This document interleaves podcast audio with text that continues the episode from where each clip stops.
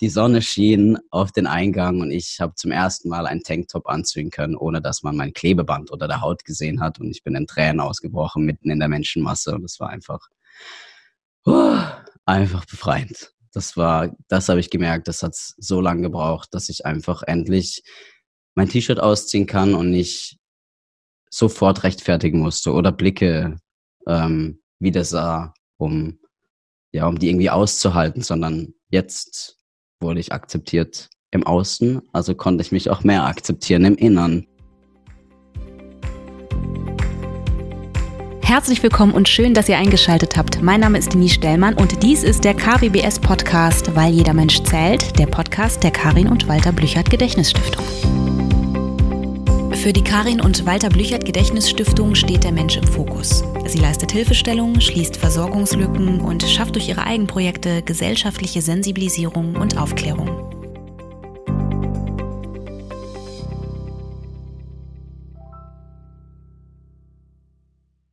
Einen wunderschönen guten Tag und herzlich willkommen zu einer neuen Podcast-Folge, liebe Menschen. Schön, dass ihr wieder dabei seid.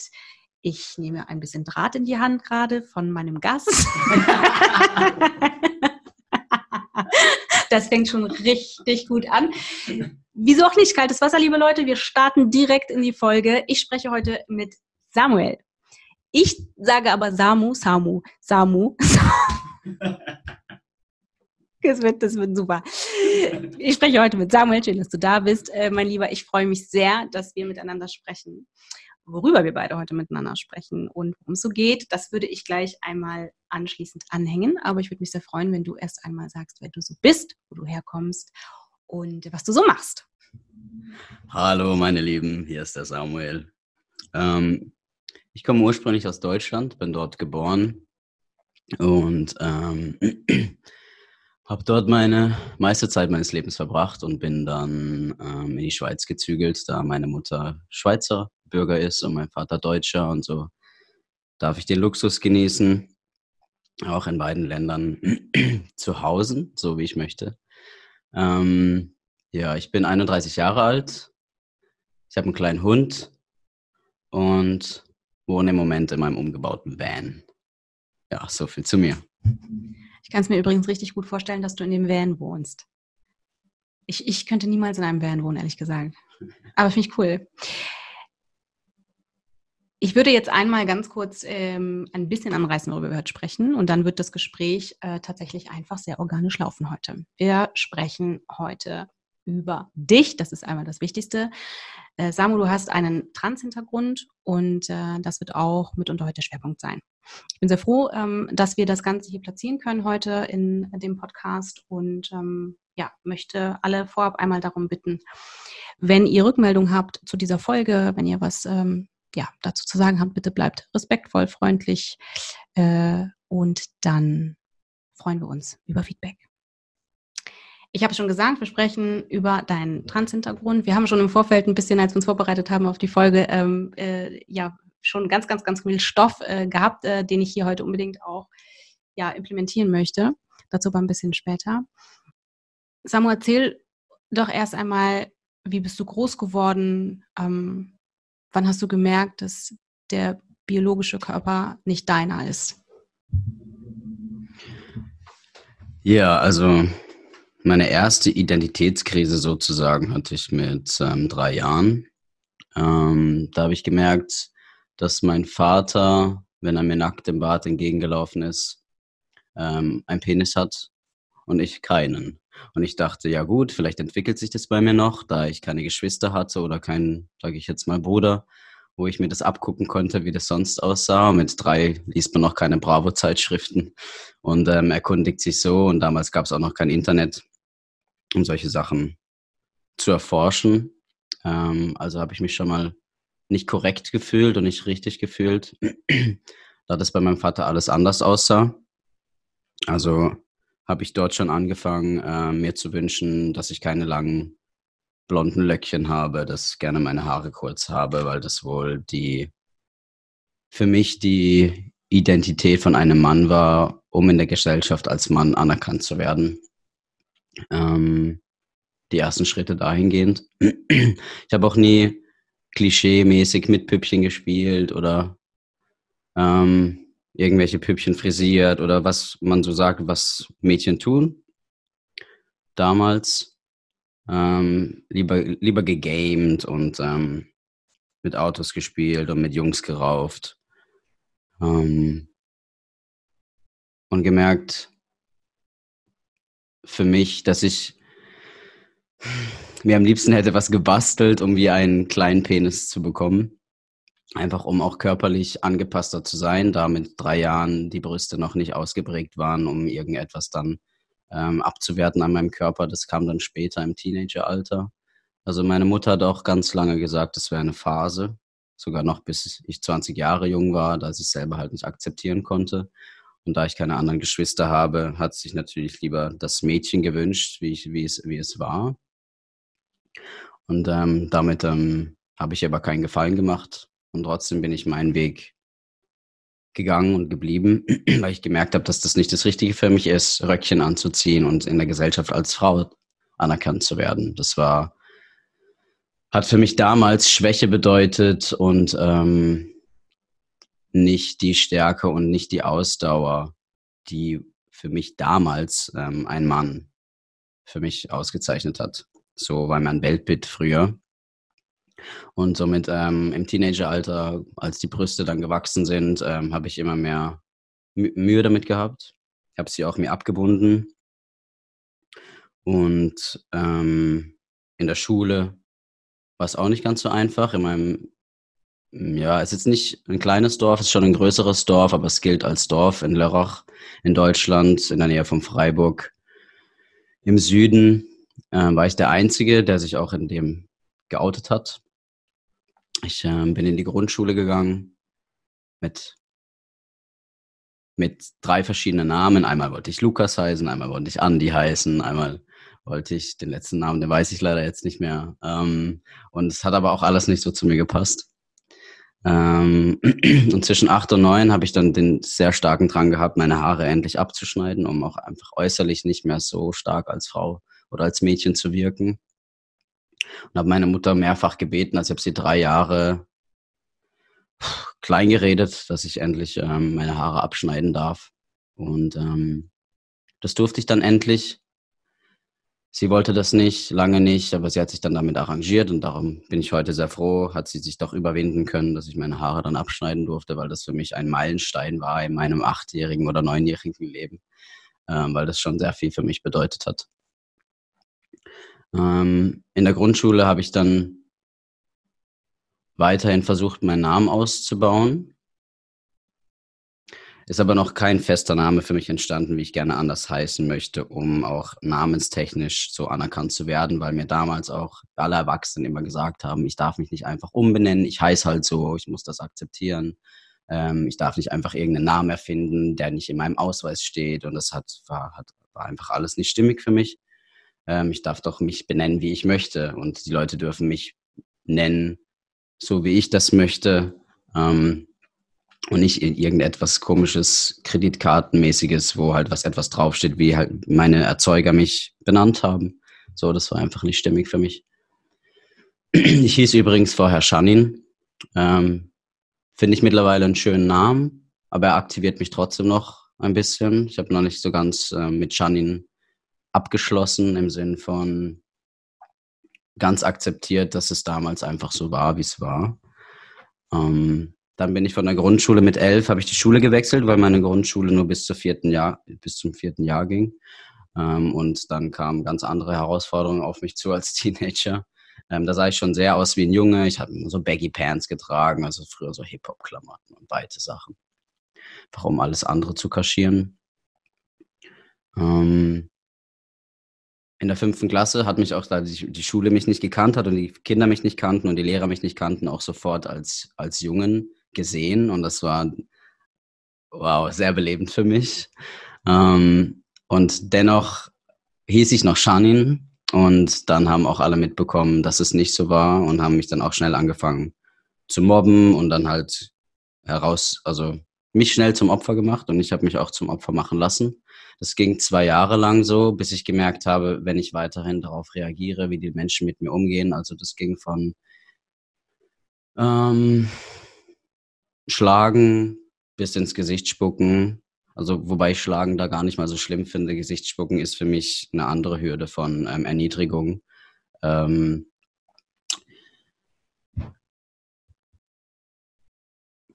habe ich gemerkt, dass wenn ich laut zurückgebe oder laut oder verbal mich einfach wehre, dass ich immer weiterhin das Opfer bleibe. Das heißt, ich habe dann bin irgendwann auf meinem Mund gesessen, habe einfach nichts mehr dazu gesagt und habe ausgehalten.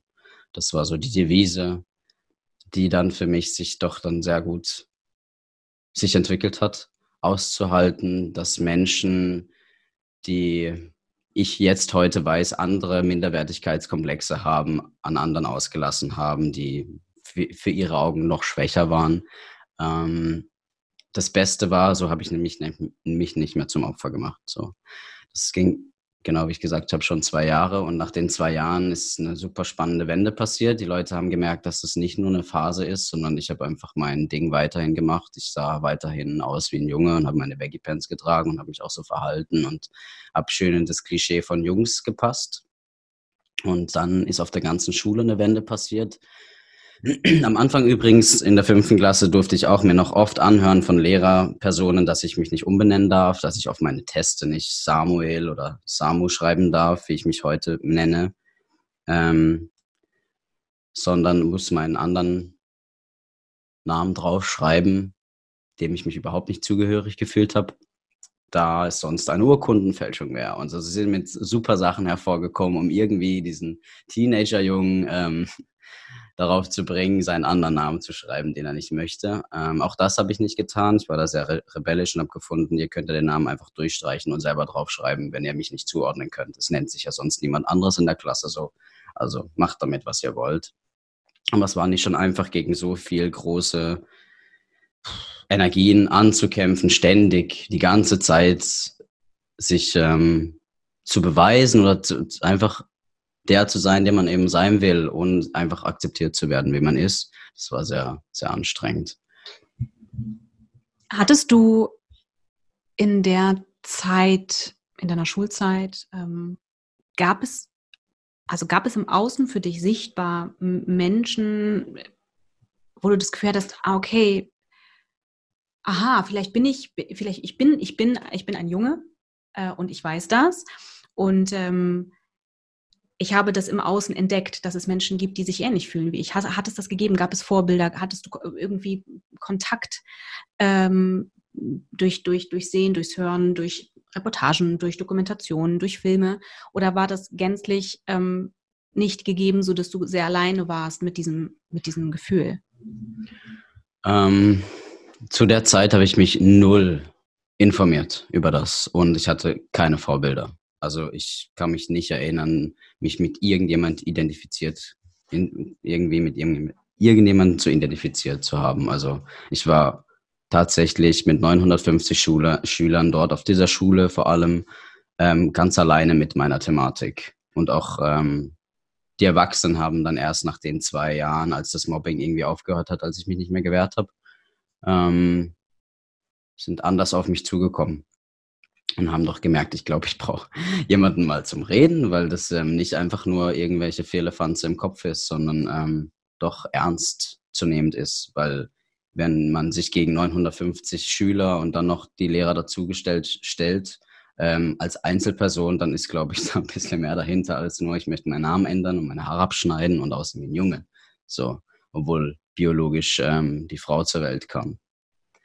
Ja. Ähm, zu denen, was nach den zwei Jahren passiert ist. Ähm, bei uns auf der Schule gab es immer eine Schulsprecherwahl. Also da dürfen alle, durften alle Schüler einen Schüler auswählen, der dann für die ganze Schule spricht. Ähm, wenn es um Zeitungsartikel ging oder ähm, wenn es um Präsentationen allgemein über die Schule oder für die Schule ging. Und ähm, was mir sehr Auftrieb gegeben hat, war, dass ich, es waren nur zwei, die sich gemeldet haben. Das war ich und ähm, noch ein anderes Mädchen, die sich aufgestellt haben zur Wahl und ich wurde mit 949 Stimmen einstimmig gewählt, Schulsprecher zu werden. Und das hat mir sehr viel Auftrieb gegeben, weil ich gemerkt habe, ich habe mir meinen Respekt, den ich schon lange verdient habe, zurückerobert. Und so ähm, wurde ich endlich gesehen. Das war ein mega Meilenstein wieder für mich dort in dieser Schule. Auch die Lehrer und die Direktoren haben mich sehr unterstützt. Also es gab viele, viele, viele Eltern, die ihre Schüler, äh, ihre Kinder, die nach Hause gekommen sind und wollten dann sich kleiden wie mich. Also sie wollten aussehen wie ich, sie wollten die Baggy Pants kaufen wie ich. Also ich war so dann, ich war dann das Idol für sie. Das war mega schön. Was aber dann passiert ist, ist, dass die Eltern zu dem Direktor gegangen sind, sie müssen mich von der Schule schmeißen, weil das halt nicht ginge. Dass halt ähm, die, die Schüler sich jetzt so anziehen wollen wie er und weil er so ist, wie er ist. Und dann hat sich aber die, der Direktor, die Sekretärin und doch viele, viele ähm, Lehrer für mich eingesetzt und gesagt haben, ähm, er ist so, wie er ist und er hat genauso einen Platz auf der Schule, wie jeder andere auch. Ähm, also, also haben die, äh, die Lehrer und Lehrerinnen äh, dort, also die, die Pädagogen, Pädagogin jetzt im Gesamten dich dann auch als das gelesen, was du bist zu der Zeit, dich, äh, wo du dich mit identifiziert hast, nämlich als männlich. Ähm, und das haben die uneingeschränkt dann auch hinbekommen ab diesem, ab diesem Zeitpunkt? Ja, genau. Also vor allem der Direktor, mit dem war ich dann sehr connected. Das wird wie ein Freund auch der Familie dann. Der hat sich sehr mit uns dann auch zusammengesetzt und ähm, gesehen, hey, ähm, da den den Kerl müssen wir unterstützen. Der macht hier, der hat nicht irgendwelche komischen Flausen im Kopf, der meint das ernst. Und ähm, immer wenn irgendwas wieder in der Hin Hinsicht war, dann war da die Auflehnung und die Rebellion und hey, nein, so bin ich und so bleibe ich. Und ähm, ja, es war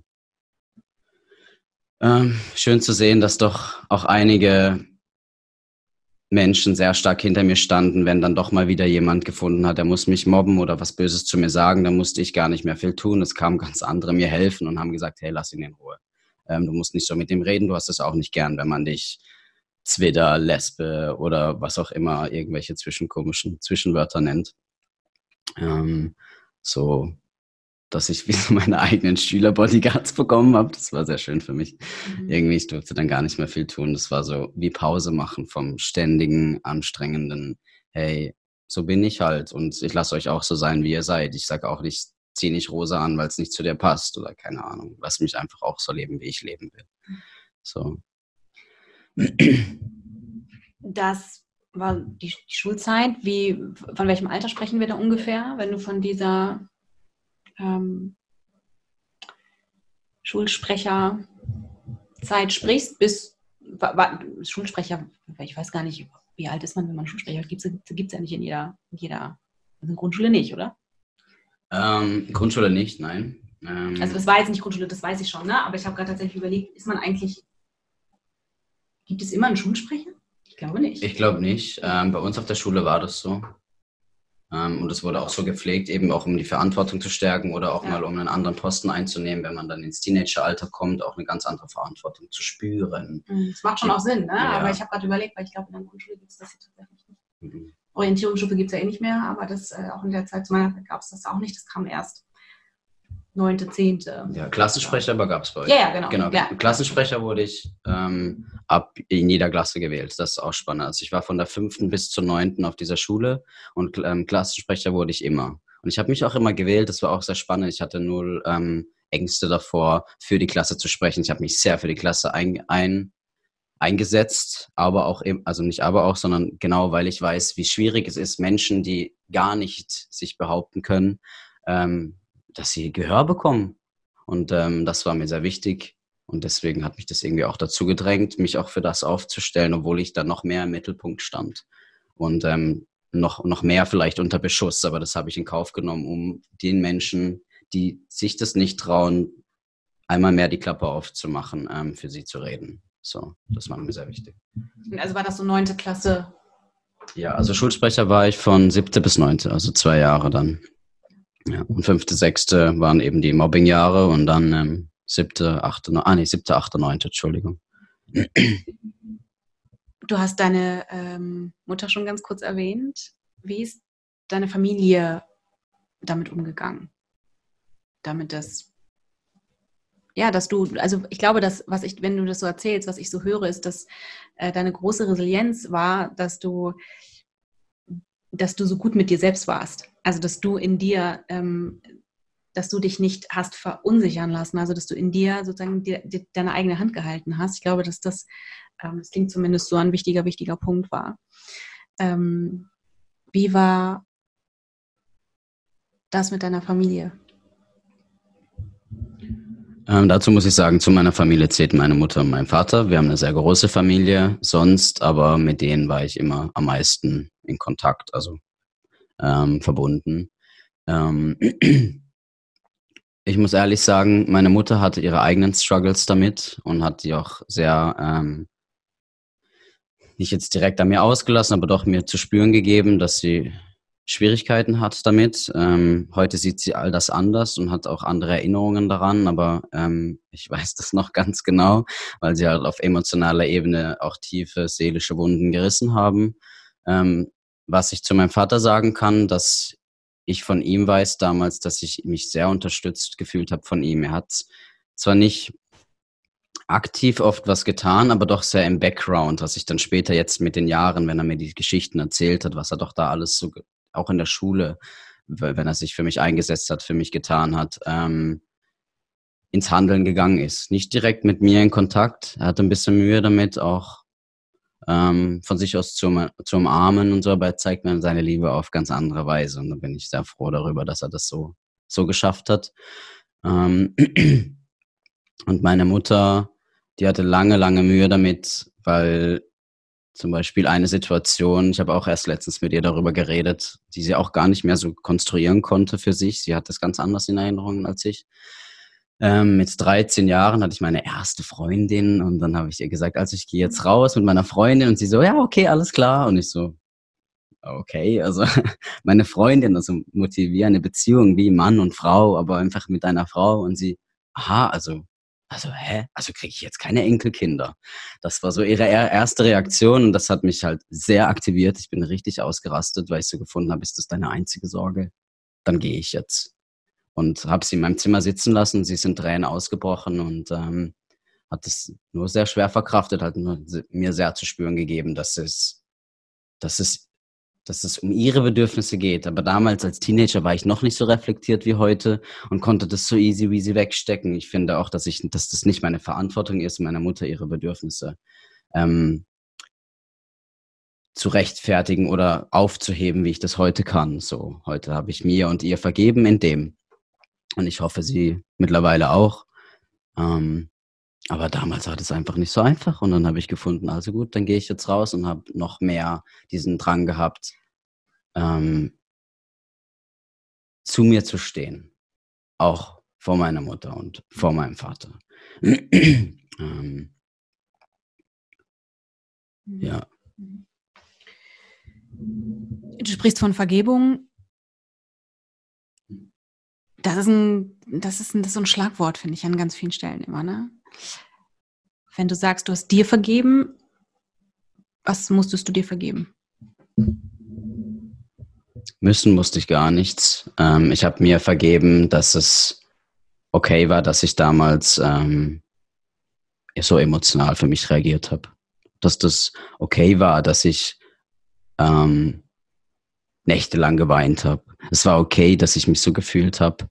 Ähm, dass das damals wohl all das gebraucht hat, um heute hier mit dir zu sitzen und diesen Podcast zu führen, um mich zu trauen, mit ganz vielen Menschen, die ihn anhören möchten, ähm, zu sprechen. Es hat mich zu dem gemacht, dass ich mich gewählt habe für den Schulsprecher. All diese, diese dunkle Seite, sage ich, oder diese Schattenseite, die es braucht, um wieder Licht reinzulassen in den Riss, der entstanden ist, weil nur wenn der Riss entsteht, kann Licht hineinstrahlen und ähm, von außen heraus oder von innen heraus wieder anfangen zu scheinen.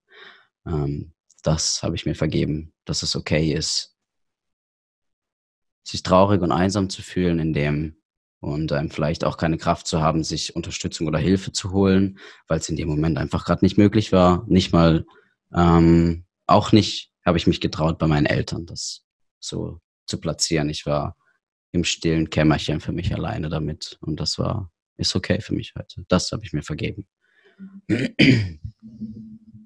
klingt für mich tatsächlich, ich weiß, also ich, ich, es klingt für mich so, als hättest du ähm, dich in den Arm genommen Weißt du? Also diese, diese ja. Zeit, als hätte das, als wäre Vergebung gar nicht der Punkt, sondern als wäre das Ja zu sich zu sagen und dass es gar nicht anders möglich war, diese Dinge so zu lösen früher. Ich meine, letztendlich darf man hier auch nicht vergessen, du warst ja noch sau jung und auch irgendwie ein Kind, ne? So.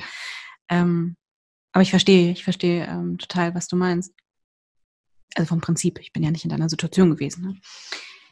Wie ist es dann weitergegangen? Wann war für dich das klingt so ein bisschen so, als wäre es eine gewisse Zeit so gut gegangen. Also das war so ein, hatte so ein, so ein Level, wo du gut mit warst, wo du dich, wo du dich gut mitgefühlt hast. Gab es eine Entwicklung, wo du gesagt hast, jetzt reicht das nicht mehr? Also es reicht nicht, dass ich ähm, weiß, wer ich bin. Ähm, ich will mehr. Es, ich, ich, will es sichtbarer machen. Ähm, ich brauche ich brauch noch was anderes. Ich brauche es irgendwie offiziell zum Beispiel. Ich will, ich will, dass in meinem Ausweis ein anderer Name steht. Ich, ich will das offiziell machen. Hm, wie, wie ist der Weg dahin gewesen? Also vorab erzähle erzähl ich noch ganz kurz, wie der Name Samuel entstanden ist, schlussendlich. Also es hat dann in meinem Teenageralter auch alles in der Schule begonnen. Ich hatte eine beste Freundin, Jackie, mit ihr bin ich übrigens heute noch befreundet. Sie ist irgendwo in Portugal. Liebe Grüße an dich raus. ähm, und wir haben immer noch viel Kontakt mittlerweile. Und sie ähm, war ein großer Teil, womit meinen Namen auch geprägt hat sage ich jetzt mal so dazu. Und mein Cousin, Cousin Stefan. Der hat ähm, drei Häuser weiter meiner Straße gelebt, ist sechs Jahre älter als ich. Und mit ihm habe ich viel Zeit verbracht. Er war wie so ein Bruder, den ich auch nie hatte. Und von ihm habe ich viele Sachen gelernt. Ähm, sportliche Sachen, weil er mich halt immer mitgenommen hat mit seinen Kollegen und so. Und er war auch sehr in der Hip-Hop-Szene und hat viel Sammy Deluxe, Tupac und Eminem und so gehört. Und ähm, ich bin da halt irgendwie da so mit reingerutscht, weil ähm, ähm, ich mich auch ein bisschen an ihn gehängt habe. Das war mein Idol im Musik oder im ähm, Jungs-Business, sage ich jetzt mal so, aber weniger halt im, im Transgender. Und dann hat er sich so einen, wie sagt man, Künstlernamen gemacht zum Taggen. Das hat man früher halt so gemacht, heute vielleicht immer noch, aber früher war das halt so in den 90ern gang, so Mode. Und dann ähm, hat er mich gefragt, ob er für mich auch einen Namen kreieren soll. Und ich so, ja, mach doch mal, doch, ich, ich lass mich mal darauf ein. Ähm, und dann hat er, weil Shanin mein Name ist ähm, und er Sam ähm, durch Sammy Deluxe sehr schön fand, hat er Sam-J, also ich hieß Sam J. Und damit habe ich mich sehr gut identifizieren können, weil ich habe ihn, ja, ich habe ein bisschen zu ihm raufgeguckt und habe gefunden, ja, irgendwie Sam J ist was anderes, ist nicht wie Lukas oder Andy, es ist so was anderes und ich bin gern gemerkt, was anderes, nicht so die Norm. Und das habe ich dann mitgenommen in diese, in diese Schule und Jackie eben ist auch seine, seine große Rebellin gewesen damals. Und wenn sie mich über den Pausenhof gerufen hat, Sam J, waren es halt zwei Silben und es hat sie super angekäst, das jedes Mal so, mich zu rufen. Und hat dann ähm, gefunden, hey, guck, Sammy Deluxe. Wie nennt dich jetzt Sammy? Sammy ist einfach so die kurze Kurzform von, von Sam J und Sammy ist eh gut und Deluxe bist du auch. Also machen wir Sammy draus. Und das fand ich richtig cool. Ähm, und damit habe ich mich dann lange identifiziert, bis ich in meine Arbeitswelt kam mit 17, habe ich meine Lehre begonnen und mein, ähm, da durfte ich mich dann auch wieder ein bisschen ähm, duellieren mit meinem Chef.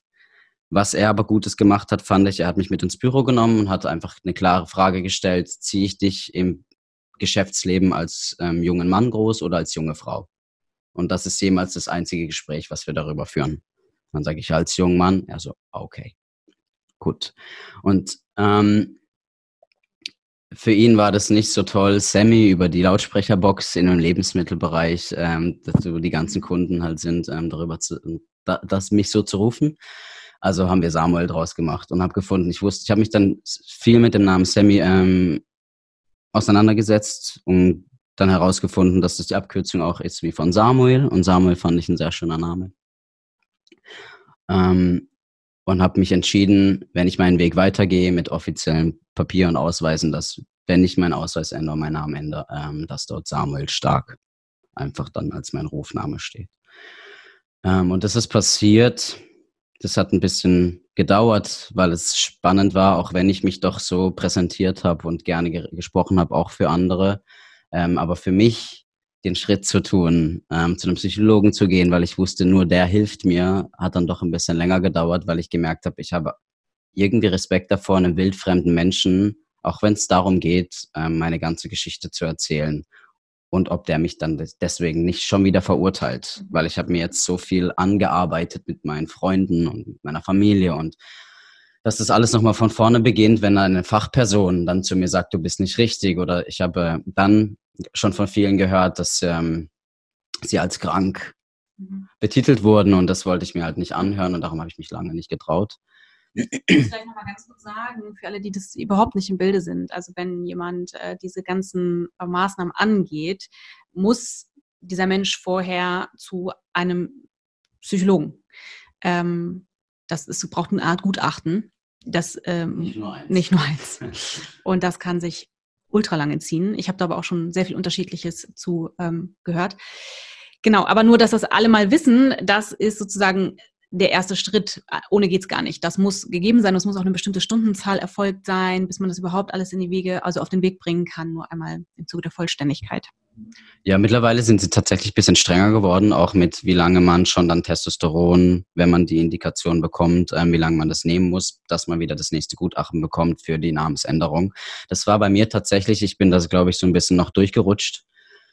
Ähm, also zum ersten habe ich mich erst damit 23, als ich 23 Jahre alt oder jung war, ähm, getraut, ähm, zu einem Psychologen zu gehen. Und zwar auch nur, weil dort, wo ich aufgewachsen bin, in meinem Elternhaus nebendran, war ein Psychiater beziehungsweise Psychologe, der hat mich aufwachsen sehen, als schon als kleines Kind und er hat mich sehr, sehr geschätzt und er hätte mich, glaube ich, auch sehr, sehr gerne aufgenommen, aber er hatte gewusst, es ist nicht seine, seine Qualifikation, um mich dort weiter hinzubringen, wo ich halt hin will. Und dann hat er sich für mich schlau gemacht, weil ich ihn dann doch, doch sehr verzweifelt gebeten habe. Ich, ich glaube, ich habe den Wunsch weiterzumachen ähm, mir eine Adresse gegeben. Und ich hatte die Adresse dann trotzdem auch noch ein halbes Jahr, ein Dreivierteljahr, so fast verstaubt, bis ich mich dann endlich getraut habe zu sagen, hey, ähm, jetzt ist Zeit, mich bei ihm zu melden. Der ist in Freiburg, der Dr. Erlin Spiel. Er ist ein ganz, ganz, ganz toller Psychiater und ein super toller Herzmensch und ist ähm, jetzt mittlerweile in Rente, aber ich habe mich, glaube ich, noch nie so wohl gefühlt bei jemandem Fremden zum ersten Mal völlig ähm, nackt auch mich präsentiert habe, wie bei ihm. Und er hat, wir hatten, glaube ich, drei Sitzungen und er wusste, alles klar, wir gehen den Weg. Du hast mir genug erzählt. Ähm, ich musste, ich durfte noch einen Lebenslauf über mich schreiben, so was wir jetzt hier auch besprochen haben, alles schriftlich, damit er was abschreiben kann und es so weitergeben kann für die Indikation fürs Testosteron. Also ich hatte dann das ging dann alles sehr schnell bei mir. Also innerhalb von sechs Monaten hatte mir die Indikation fürs Testosteron gegeben. Man musste nicht mehr viel von mir hören. Wir haben uns, glaube ich, insgesamt fünfmal vorher gehört. Ich kam dann trotzdem halt natürlich noch zu ihm, damit er und noch ein unabhängiger Psychologe braucht es dann für die Namensänderung, beziehungsweise nein, erst für die Indikation. Da darf nicht nur er die Indikation geben, sondern auch noch ein unabhängiger Arzt davon. Und dann ähm, hat er das alles in die Wege geleitet und dann habe ich ähm, ja, meine erste Freiheitsspritze, ich sage Rebirth dazu, äh, war am 31.03.2014. Also ich bin jetzt ähm, sieben Jahre alt. Immer neu. Wie süß ist das denn? Ich bin jetzt sieben Jahre alt. Das finde ich großartig. Ich muss den Geburtstag feiern. Ja. Im Prinzip nochmal von vorne, ne? So, so, ja, zwei Leben in einem irgendwie. Du bist acht. Ich bin acht. Ich bin schon acht, Leute. Ich bin acht. acht Jahre alt. Du kommst schon in die dritte Klasse. Ja, genau. ja ähm, genau. Mhm. Als du die ersten Veränderungen gemerkt hast, wie war das? Ähm, also ich habe langsam Pflaumen bekommen unter dem Kinn und an dem Bäckchen und so und habe gemerkt, ah ja, ich glaube, der Pflaumen, der war vorher nicht da. Das hat sich jetzt verändert durchs Testosteron. Und nach dem zweiten Monat, glaube ich schon, habe ich, ähm, ist meine Periode ausgefallen. Wow, war das ein Highlight für mich. das war wundervoll. Obwohl ich heute sage, dass ich einen wunderschönen Akt der Frau finde von der Natur, dass sie sich selbst reinigt. Das muss ich heute dazu sagen. Das finde ich. Ja. ja. Ich sag mal so, ich, ich bin heute, heute, heute ging es bei mir los. Ich sag mal so, ich fühle mich so mittel. Also ich habe ungefähr schon drei Dolomie für Frauen genommen. Ich, ich bin gerade so mittelglücklich über die Reinigung, um ehrlich zu sein. aber dennoch reinigt sich. Es sind, ich, ich, ich könnte mir was Besseres vorstellen als, als gerade diese Reinigung. Aber ich verstehe total, was du meinst. Ja, damals habe ich das auch nicht so toll gefunden. Ich muss aber dazu sagen, ich hatte nie wirklich große Schmerzen, also vielleicht ähm, war ich da der Glückliche. Ähm, ich habe nie Schmerzmittel gebraucht oder hatte Krämpfe oder so. Ich habe irgendwie dann erst gemerkt, ah ja, ah ja, jetzt ist es wieder so weit. Es ist irgendwie so plötzlich passiert, weil ich auch mhm. mir nie gemerkt habe, wann es passiert. Ich war überhaupt nicht mit meinem Energiefeld dort. Also es war ganz woanders. Ich war schon längst, ich bin, war für mich als Mann auf die Welt gekommen. Punkt. Mhm. Ob jetzt der Körper dazu gepasst hat oder nicht, aber ja, so war das damals. Mhm. Ähm, eine Sache möchte ich an dieser Stelle noch gesagt haben. Äh, ein Freund von mir, als er mit seiner äh, Transition angefangen hat, ähm, ich erinnere das noch sehr, sehr genau, weil die Pubertät, Leute, die Pubertät.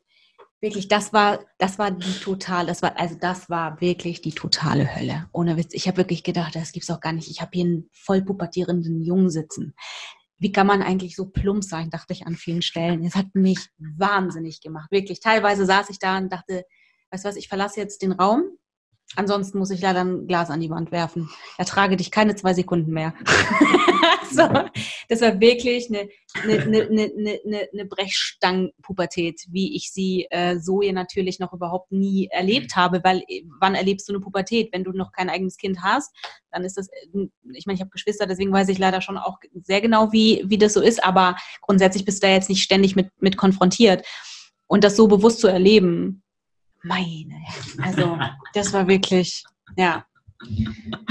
Ähm, ja, man, also ich habe die erste Pubertät durchgemacht und dachte, yay, alles ist hinter mir. Und dann habe ich das Gefühl, ich muss noch mal eine durchstehen anscheinend. Aber ich hat mein Körper und mein, meine ganze Seele das wohl so gebraucht. Ähm, aber dass das in den ersten zwei Jahren doch so drunter und drüber, drüber geht, habe ich echt nicht gedacht. So mit dann Stimmbruch und so, die körperlichen Veränderungen war ja alles okay, aber die Stimmungsschwankungen, die waren nicht so toll.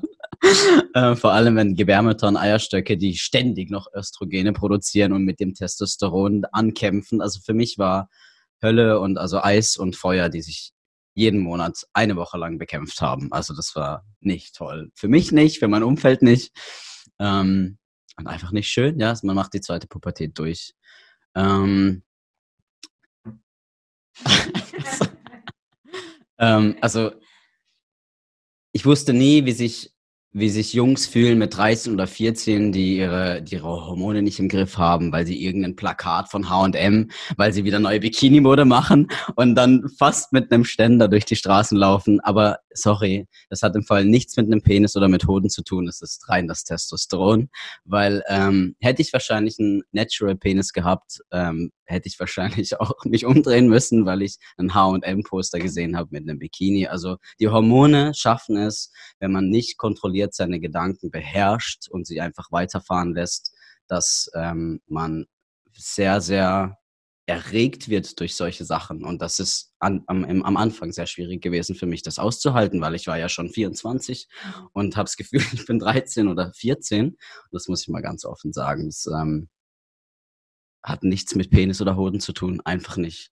Ich habe dieses Hormon in mir und habe mich gefühlt wie ein pubertierender Teenie, der ähm, wirklich sich anstrengen darf, ähm, nicht so völlig leerlaufend in so eine Geilheit, sag ich jetzt mal, ähm, zu rutschen. Mhm. So, ja. Ja, ja, ja, ja.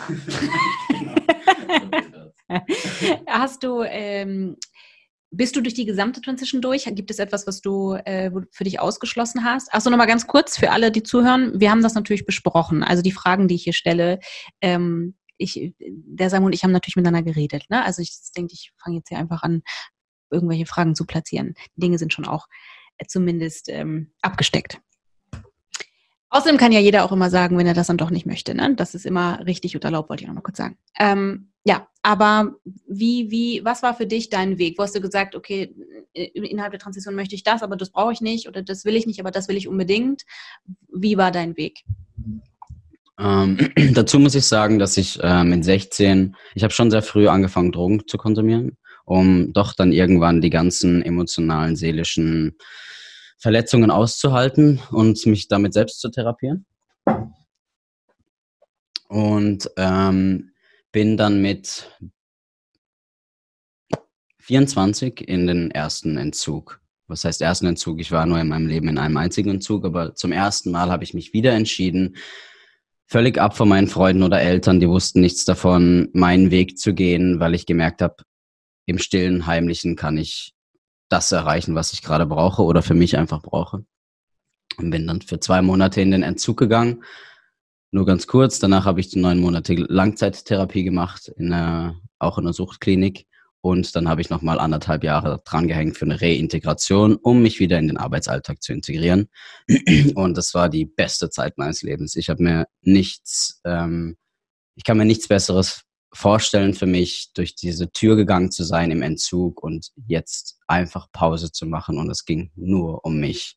Um mich, um meine Entwicklung, um mein Dasein und nicht irgendwie jetzt zu gucken, dass ich jobmäßig gut dastehe oder mein Geld verdiene oder solche ganzen Alltagslasten, die halt einem auf einen so zukommen, wenn man halt sein Zeug geregelt haben muss und hatte einfach Zeit für mich und mich nochmal zu entfalten sozusagen. Ganz entspannt mit meinem Testosteron was da jeden Monat einmal in mich reingeschossen wurde. Ähm, so. Und was mega toll war dort, ich wurde super unterstützt. Ich habe mich noch nie in meinem ganzen Leben so unterstützt und so ah, befreit von Verantwortung gefühlt wie dort. Das habe ich so noch nicht gespürt und das hat mir mega Auftritt gegeben, wieder meine eigene Verantwortung zu sehen und meinen eigenen Antrieb wieder auch zu sehen nach dem ähm, Drogenloch, sage ich jetzt mal.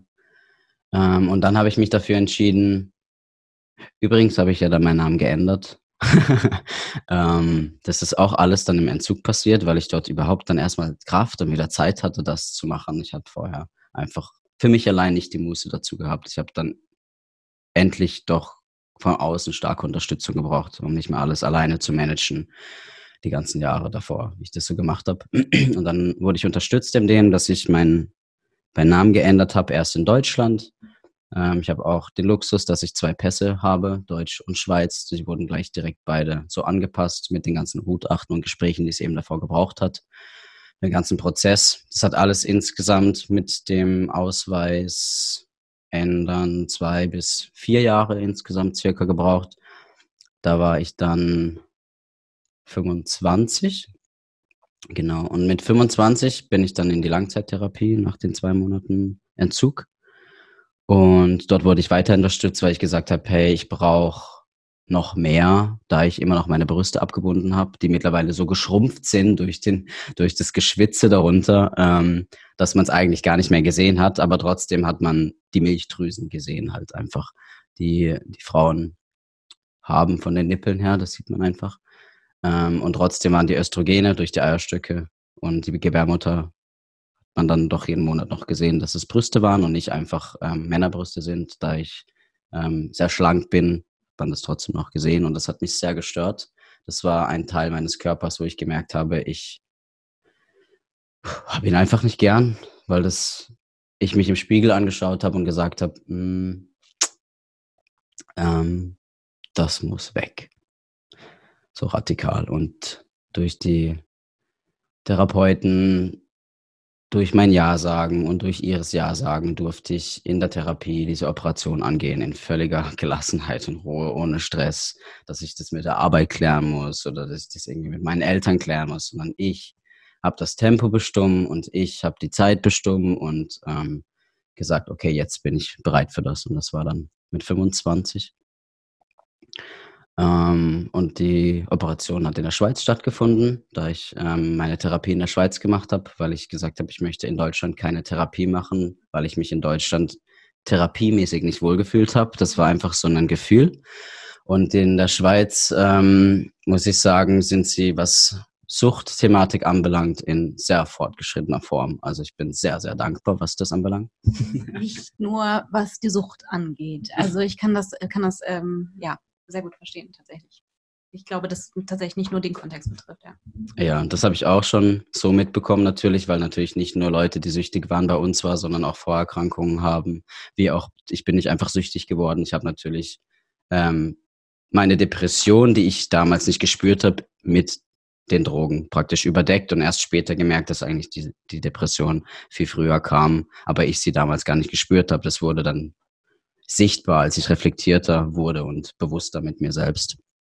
Ähm, genau, dann durfte ich den Luxus genießen, äh, mit super tollen Ärzten zusammenzuarbeiten, die so einfach so eingehend auf den Menschen sind und sich so mit dem Mensch befassen und nicht einfach nur, okay, Brüste ab und fertig, sondern Gespräch und fühlst du dich wohl und so. Wie jetzt hier in dem Podcast, ist es alles erlaubt, auch nochmal Nein zu sagen oder ähm, das wird dann doch nicht gesagt oder doch nicht gefragt. Du darfst sagen, was du möchtest in deinem Tempo und etc. pp. Das ist sehr, sehr wertschätzend und gerade so für Menschen, die oh, so lange gegen so viele Menschen angekämpft haben, die gemeint haben, sie wissen alles besser, ähm, war das wieder mal sehr wohltuend. Und ähm, das ging auch recht schnell. Ähm, die, die OP ging vier Stunden lang und ich bin danach nochmal neu geboren gewesen. Also nachdem dann alles verheilt war, weiß ich noch ganz genau, ich bin mit dem Zug nach Hause gefahren. Ich war nur einen Tag im, im Krankenhaus, weil man dann entlassen wird. Und ähm, den großen Basel-Badischen SBB-Bahnhof bin ich rausgelaufen, falls mal jemals schon mal jemand dort war. Die Sonne schien auf den Eingang und ich habe zum ersten Mal einen Tanktop anziehen können, ohne dass man mein Klebeband unter der Haut gesehen hat. Und ich bin in Tränen ausgebrochen mitten in der Menschenmasse. Und es war einfach, uh, einfach befreiend. Das war, das habe ich gemerkt, das hat so lange gebraucht, dass ich einfach endlich mein T-Shirt ausziehen kann und nicht sofort rechtfertigen musste oder Blicke ähm, wieder sah, um, ja, um die irgendwie auszuhalten, sondern jetzt wurde ich akzeptiert im Außen, also konnte ich mich auch mehr akzeptieren im Innern, logischerweise. auch wenn ich jetzt finde, es ist wichtig, erst im Innern sich selbst zu akzeptieren, aber ich merke jetzt durch die Erfahrung, dass es manchmal einfach nicht möglich ist, weil man es aus der eigenen Kraft her nicht schafft, sich am Anfang aus dem Innern her zu akzeptieren. Man braucht wie die Gesellschaft, die einen einfach nicht verurteilen darf, weil man sonst, wenn man es nicht schafft, sich auszuhalten, zerbricht daran. So. Und ähm, jetzt hilft mir die Gesellschaft sehr, mich zu akzeptieren, weil sie mich sieht und findet, ja, jetzt bist du, wer du bist und wie soll es auch anders sein? Ja, und ähm, ich hatte schon den Wunsch, mir einen Penis zu machen. Ich habe übrigens keinen Penis und habe auch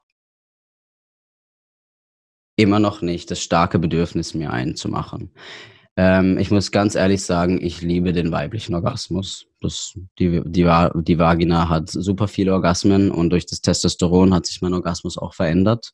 Ähm, er wurde viel blitzschneller und ähm, kürzer. Das habe ich überhaupt nicht gern. Das ist überhaupt kein schöner Orgasmus für mich und ähm, ich darf mittlerweile ein bisschen mehr kultivieren, ähm, das einfach auszubreiten, weil das ist wieder möglich. Ich glaube, dass das auch Männer mit Testosteron können oder mit einem Penis oder einem Hoden, aber vielleicht nicht gerne in diese Sensibilität oder in diese Zärtlichkeit eintauchen wollen. Aber das tue ich jetzt hier einfach mal so behaupten. Das, ich kann da nur von mir reden.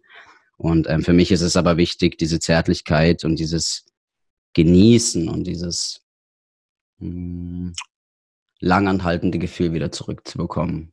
Das ist schon viel besser geworden. Ich habe eine super tolle Partnerin hier an dieser Stelle, die Opal, und ähm, die unterstützt mich sehr dabei, wieder mich mit meinem eigenen Tempo mich zu entwickeln, auch in der Sexualität, weil ich doch lange eher der dominante Part war und jetzt lernen darf, ähm, mehr in die Zärtlichkeit einzutauchen. Ich sage hier explizit nicht Weiblichkeit, weil Zärtlichkeit und Weichheit nichts für mich mit Weiblichkeit zu tun hat. Das ist völlig ähm, genderneutral. Auch Männer mit, ähm, keine Ahnung, langen Bärten und Harleys und dicken Muskeln können zärtlich und weich sein. Das hat überhaupt nichts mit Mann oder Frau zu tun für mich.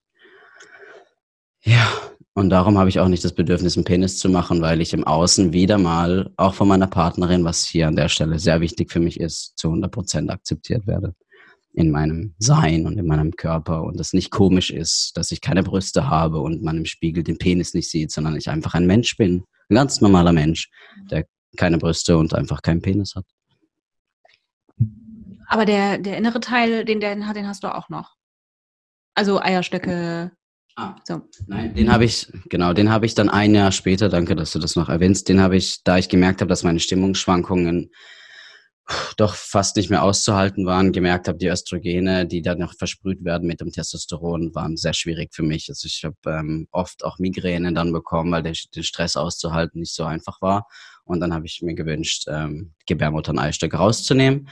Da muss ich sagen, die Operation mit meinen Brüsten, der ist mir viel leichter gefallen. Das war so, ja, bitte weg damit, weil ähm, da gibt's keines langes, langes Drumherum-Gerede oder Nachgedenke. Und Gebärmutter und Eierstöcke haben mich dann doch noch mal ganz kurz zwei, drei Tage länger überlegen lassen, weil das bedeutet Kind vorbei auf den natürlichen Wege. Und dann durfte ich mich mit dem Weg anfreunden, dass ein Kind auch ganz anders zu mir findet, wenn es das möchte. Und dass das gar nicht ähm, von wegen so Unsterblichkeit mit meinen eigenen Genen ein Kind zu bekommen. ähm, ähm, ähm, so, so passieren muss. Es darf auch anders passieren und ähm, das habe ich stark akzeptiert und dann habe ich auch Ja dazu gesagt. Und ich muss sagen, nach einem Monat habe ich die Veränderung gespürt. Es hat, hat einfach kein Eis mehr gegen Feuer gekämpft. Das hat sich schön in, in die Balance gebracht und jetzt ist es nur ab und zu ähm, das Testosteron, was ab und zu ein bisschen schwankt, weil es ein bisschen höher ist und wieder ein bisschen runtergeht, wo, ähm, wo ich da mit meinem Arzt immer ein bisschen schauen kann, dass wir da im, in der Balance bleiben, weil doch in der letzten Zeit habe ich zum Beispiel viel Stress gehabt und dann merke ich das Testosteron viel stärker und werde sehr verkrampft und hart und das, das ist für die ersten drei, vier Tage für mich immer sehr schwierig. Auch für mein, mein Umfeld im Außen. Ähm, und natürlich für mich im Innern, weil ich ja sehr aggressiv dann auch werde, einfach im, ja, ich verhärte einfach sehr stark, vor allem wenn ich dann Stress habe und nicht in der Balance bin. Und das ist das Einzige, womit ich jetzt noch so ein bisschen, ähm, ja, mich auseinandersetze. So, aber sonst hat sich sehr eingependelt, was hormonelle Dinge betrifft. Da bin ich sehr zufrieden. Ja. Also immer wenn wir hier so hysterisch komisch kurz in so ein Gackern ausbrechen, liegt das an anderen Dingen. ähm, ja, na, ja, ähm, ich äh, mag, was du gesagt hast, äh, dass ein Kind auch auf einem anderen Weg ähm, zu dir findet. Das ist sehr wahr, ähm, weil Kinder finden den Weg zu einem. Auch die eigenen Inneren übrigens. Ähm, manchmal sind es ganz schön viele und dann denkt man sich, wow, cool, dass ich nur eine Erzieherin hier habe. das entlastet sehr. ähm, ja, nein, aber da ist, das ist äh, natürlich da sehr viel Wahres dran. Ähm, ich habe auch zwei ganz, ganz, ganz, ganz zauberhafte Patenkinder und ähm, das sind auch ähm, Kinder, die Pflege, für Pflegekinder, die zu meiner besten Freundin gefunden haben und die somit auch in mein Leben ihren Weg gefunden haben. Und das ist einfach das größte Glück. Ähm, ja. So, ganz kurz sammeln.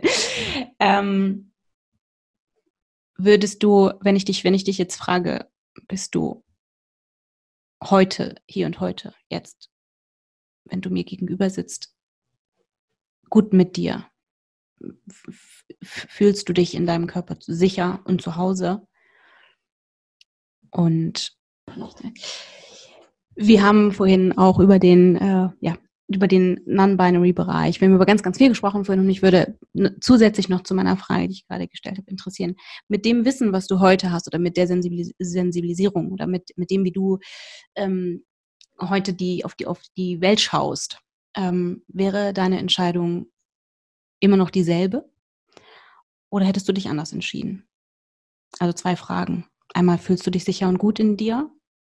Und hättest du mit dem Wissen, was du heute hast, dich vor acht Jahren anders entschieden?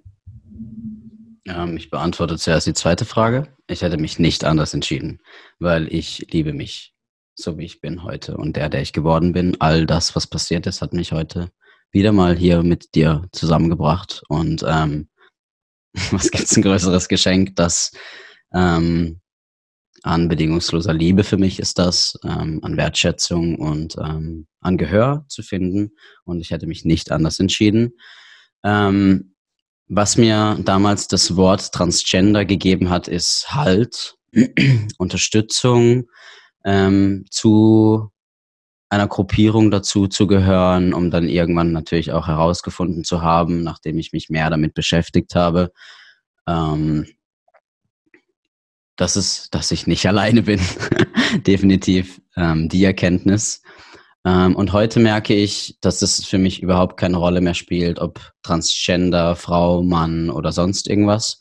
Ähm, wenn ich heute das, wenn ich heute was zum Ausfüllen bekomme, ein Formular und da steht Frau, Mann oder divers, dann kreuze ich divers an. Einfach weil ich jetzt gerne unterstützen möchte, dass es überhaupt kein Geschlecht braucht, überhaupt keine Klischees, ob rosa oder hellblau. Ähm, es kann genauso auch ähm, grün oder dunkelgrau sein, spielt überhaupt keine Rolle. Für seine Babys, ähm, dass das wie durchbrochen wird, dieses Denken von, als Mann hat man so zu sein, weil das hat mich damals natürlich auch angetrieben, das war meine Motivation und heute weiß ich, ähm,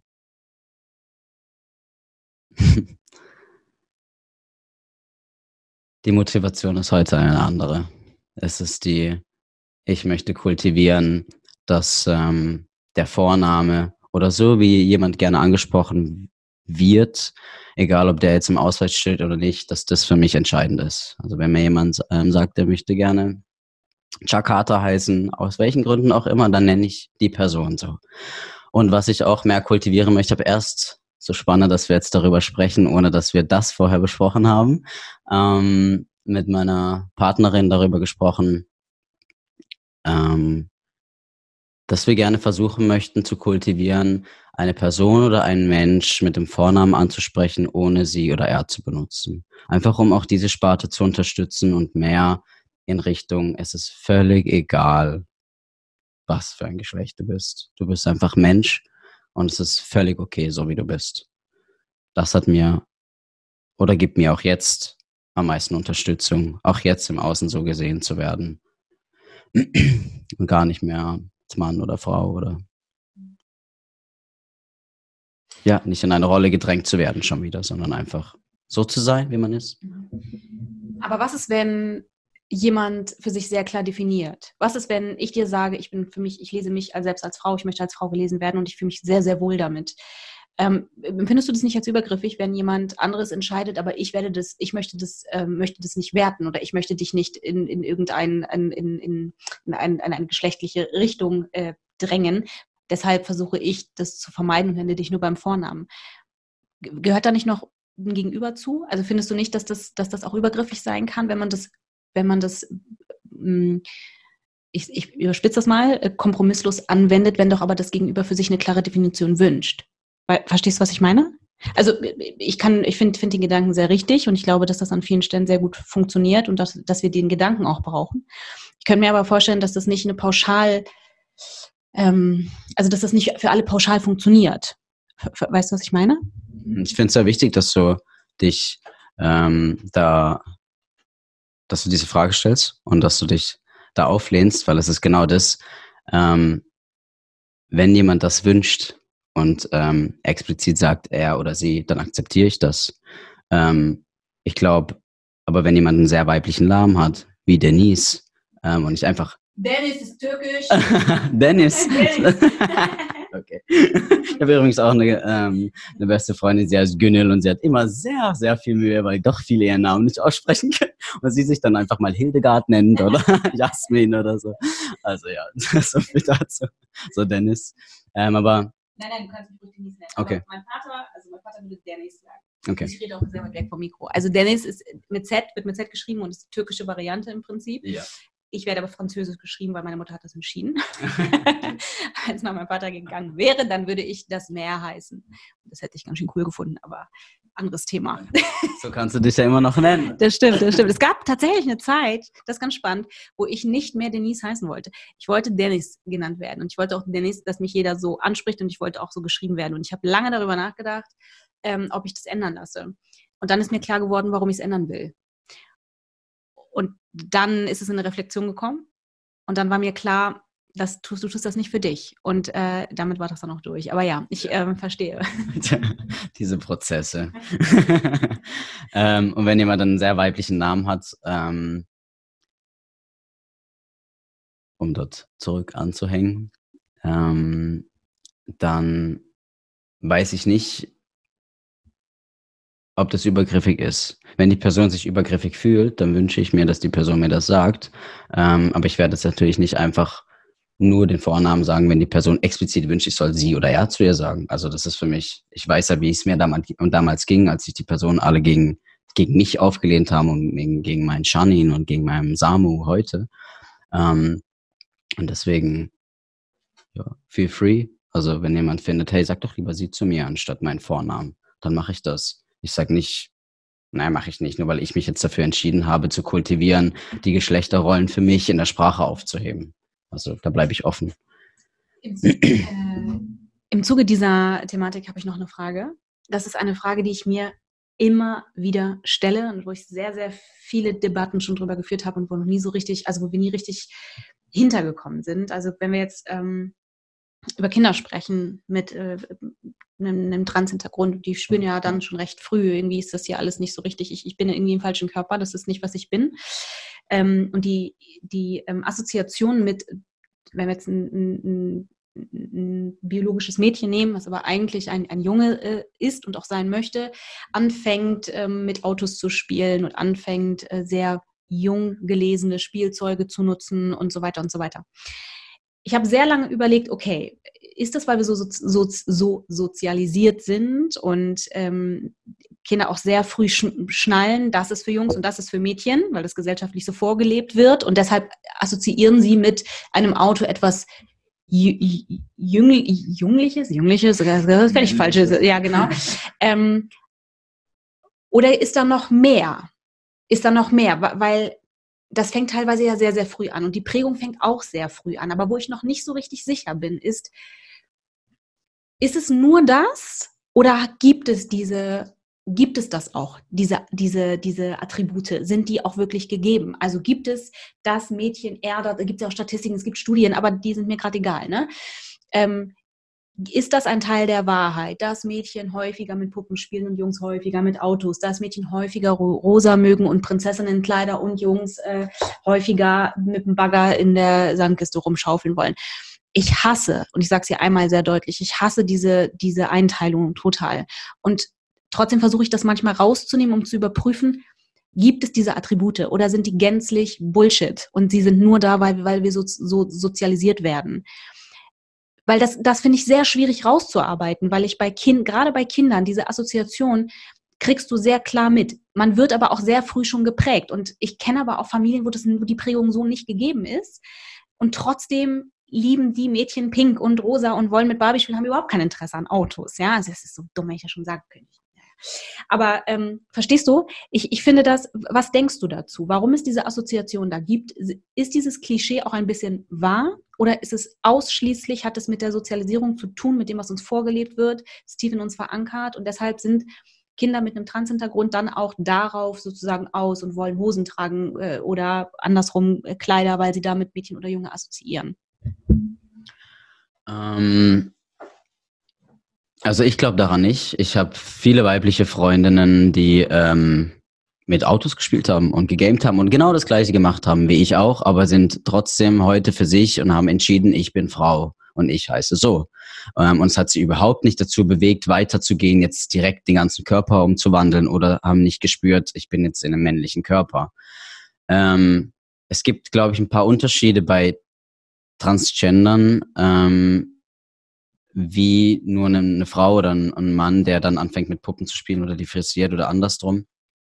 Ähm, die sind mehr so in dem Außen vom Spielen, also in dem Objekt, was sie halt benutzen zum Spielen. Und bei Transgendern kommt es drauf an, in, sie sind irgendwie noch mehr im Körper. Also so war es bei mir und auch mit vielen, die ich jetzt geredet habe, da hat es doch körperlich auch sehr begonnen. Und erst dann, was kann ich tun, um in der Außenwelt anerkannt zu werden als Mann? Ah, okay. Kinder kriegen schon sehr früh Werbung mit, vor allem im Fernsehen. Meine Eltern haben super viel Fernsehen geguckt. Heute kultiviere ich nicht mehr so gerne Fernsehen gucken, vor allem kein öffentliches Fernsehen. Ähm, und ich krieg mit, ah ja, der, der, der Junge, der spielt das und das und das bei, keine Ahnung, ähm, was gibt's hier, Playmobil oder so. Ähm, also nehme ich das und kultiviere das auch in meinem Alltag oder habe das damals wohl so getan, um im Außen zu zeigen, ich bin ein Mann, weil ich konnte ja noch nicht körperlich mich zeigen, dass ich ein Mann bin. Also so fühlt sich das für mich heute an. Und ähm, so auch mit diesen ganzen Gesprächen mit den anderen Frauen, die gefunden haben, ja, aber ich habe ja auch nicht gleich gefunden, ich will jetzt einen Penis oder ich möchte meine Brüste abschneiden. Was ist ja bei dir anders? So. Ähm, und da muss ich dazu sagen, ich glaube, dass meine Mutter so stark spürbar für mich gemacht hat, ähm, dass ich das kleine Mädchen bin, hat sich auch eine Art Rebellion entwickelt. Ähm, meiner Mutter die Stirn zu bieten und zu sagen, ich bin der, der ich bin. Und es hat noch viel mehr, ähm, also ich bin ja heute dankbar für das. Hätte sie das nicht gemacht, wäre meine Motivation vielleicht gar nicht so stark gewesen und vielleicht in der Schule das Mobbing ähm, hätte mich zugrunde gemacht und ich wäre schon viel früher in Drogen gerutscht und keine Ahnung, wo ich dann heute wäre. Also bin ich ihr auch dankbar für das, dass sie ihre Bedürfnisse vor meine gestellt hat und hat sie irgendwie energetisch, aber wie auch manchmal verbal ähm, bei mir abgelassen, um dass ich dann der Rebell geworden bin, um noch mehr zu zeigen, ich trage keine pinken Sandalen, sondern ich will Jungsandalen, die halt blau sind so. Ähm, ja, ich weiß nicht, ob deine Frage damit beantwortet ist, aber sowas für mich. Ja, es, es, ich, ich verstehe total, was du meinst. Ich denke das auch. Ähm, aber trotzdem habe ich da immer noch so ein kleines Fragezeichen und äh, glaube aber schon, dass das diese, diese, dass Kinder einfach sehr schnell verstehen, was, okay, wenn, wenn, wenn ich jetzt, also wenn ein Kind, äh, ein, ein biologischer Junge äh, merkt, ich bin kein Junge und ich möchte ein Mädchen sein, versteht er sehr schnell, äh, oder sie in dem Fall, versteht sehr schnell, okay, Mädchen spielen mit Barbies, ich möchte mit Barbies spielen, weil, und dahinter steckt eben nicht, ich möchte mit Barbies spielen, weil ich fände Autos vielleicht ganz cool, aber ich bin eben kein Junge. So, ne? Genau. Ja, ja, ja, ja. Um eigentlich der Außenwelt so mitzuzeigen oder den Eltern, weil das wichtig ist für die zu sehen, hey, schaut, ich spiele mit Puppen. Mhm. Ähm, so fühle ich mich, so bin ich. Ich kann euch nicht anders zeigen, weil sie sich verbal ja nicht so ausdrücken können, wie wir das jetzt heute mit uns tun. Ähm, ich zeige euch das so. Also ich habe mich sowieso damals nicht gerne verbal ausgedrückt und mir so die Unterstützung geholt und deswegen habe ich, glaube ich, einfach als ein Automatismus das so gezeigt im Außen. Mhm. Ja, und ich glaube auch, dass das ein Versuch der Regulation ist. Also ein, ein was sollen die Kleinen auch machen? Ne? Also ein Versuch der Selbstregulation äh, und ähm, ein sehr pleatscher Versuch, sich auf den Weg der Identität zu machen. Also ich, ich habe das Gefühl, es ist ein sehr, sehr kluges, ähm, Kinder sind einfach wahnsinnig klug, ja. aber auch sehr, die haben ja auch nicht so viele Möglichkeiten. In dem Alter sind sie sehr abhängig von anderen. Ne? Genau. Ja. Aber um auf meine andere Frage zurückzukommen, ähm, fühlst du dich sicher und zu Hause in dir? Ich fühle mich sicher und zu Hause in mir mittlerweile. Ich darf noch ein bisschen mehr zunehmen. Ich habe in der letzten Zeit ein paar Kilo abgenommen, aber das hat ähm, bedingte Umzugsstress. Ich habe in drei verschiedenen Orten meine Sachen gehabt und ähm, auch wenn ich gern ein Reisender bin, ähm, doch dann an drei Orten mein Kram zu haben, war ein bisschen ähm, zu viel für mich. Und jetzt habe ich ähm, erst gestern meine die eine Wohnung abgegeben, geputzt und wie auch gereinigt und ähm, jetzt habe ich nur noch in meinem Van meine Sachen, die ich brauche und mein kleines Büro bei meiner Partnerin, wenn ich ab und zu meine Bürosachen mache ähm, und wenn ich jetzt noch ein bisschen mehr zunehme und noch ein paar Muckis mehr habe, dann fühle ich mich richtig gut.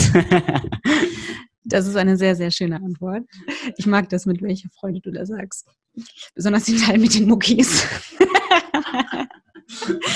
mein lieber äh, Samu, wir sind tatsächlich schon fast am Ende angekommen. Äh, ich bedanke mich für deine Aufrichtigkeit. Ich bedanke mich für deine Zeit. Du bist extra hier nach Hamburg, also nicht extra, extra, aber auch nach Hamburg gekommen. Und ähm, das ist die erste Folge tatsächlich, die ich wieder mit jemandem in Präsenz mache, tatsächlich. Vielen lieben Dank dafür. Und ähm, ich glaube, dass die Folge einen, einen großen Mehrwert hat. Ich hoffe, dass viele Menschen zuhören. Danke für deine Ehrlichkeit, Offenheit und dein Vertrauen vor allem. Dieser Podcast hat aber ein Ritual.